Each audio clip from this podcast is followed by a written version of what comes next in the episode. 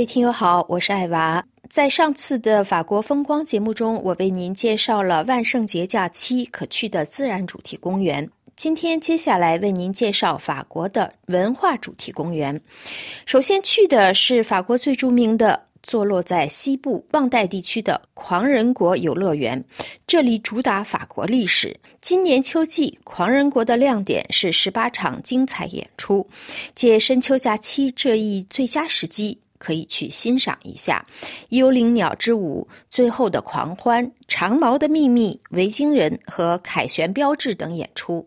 游乐园其他的乐趣还包括以各自的节奏漫步参观四个古代村落。与二十二种传统手工业中的工匠邂逅，然后穿上法国历代服饰，成为历史的一部分，前往千年堡景点拍照留念。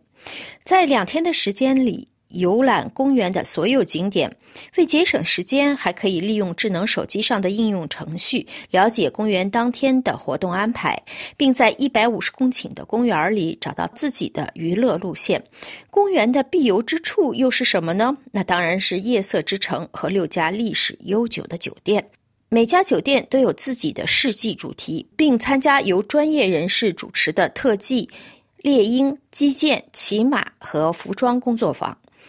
狂人国公园二零二三年万圣节假期的新亮点是万圣节乡村假日的大型季节演出，可以看到由盛装骏马拉着出行的皇家马车，还有宫廷乐师和舞者，再现法国国王弗朗索瓦一世和来自王国六个辖区的三百名来宾，在一场盛大的宫廷宴会上的闪亮登场。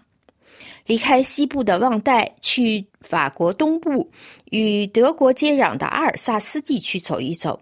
位于科尔马和卢米斯之间的小王子游乐园，是根据法国作家安托万·德·圣埃克苏佩里的名著《小王子》建造的主题公园。那里也是阿尔萨斯最大的主题公园。今年具有万圣节色彩的景点和表演，以及。夜行动物丝毫都不影响这座公园原有的诗意。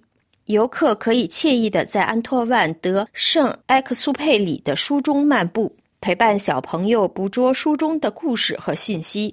根据书中的每个章节，都设立了它特有的活动和场景，互动的触摸游戏、南方信使。讲解世界地理知识，还可以获得飞行员的驾驶执照。在“给我画只羊”的邀请下，无论大人还是孩童，都可以在大黑板上天马行空的动笔进行创作，而飞行器则让未来的飞行员的种子们飞起来。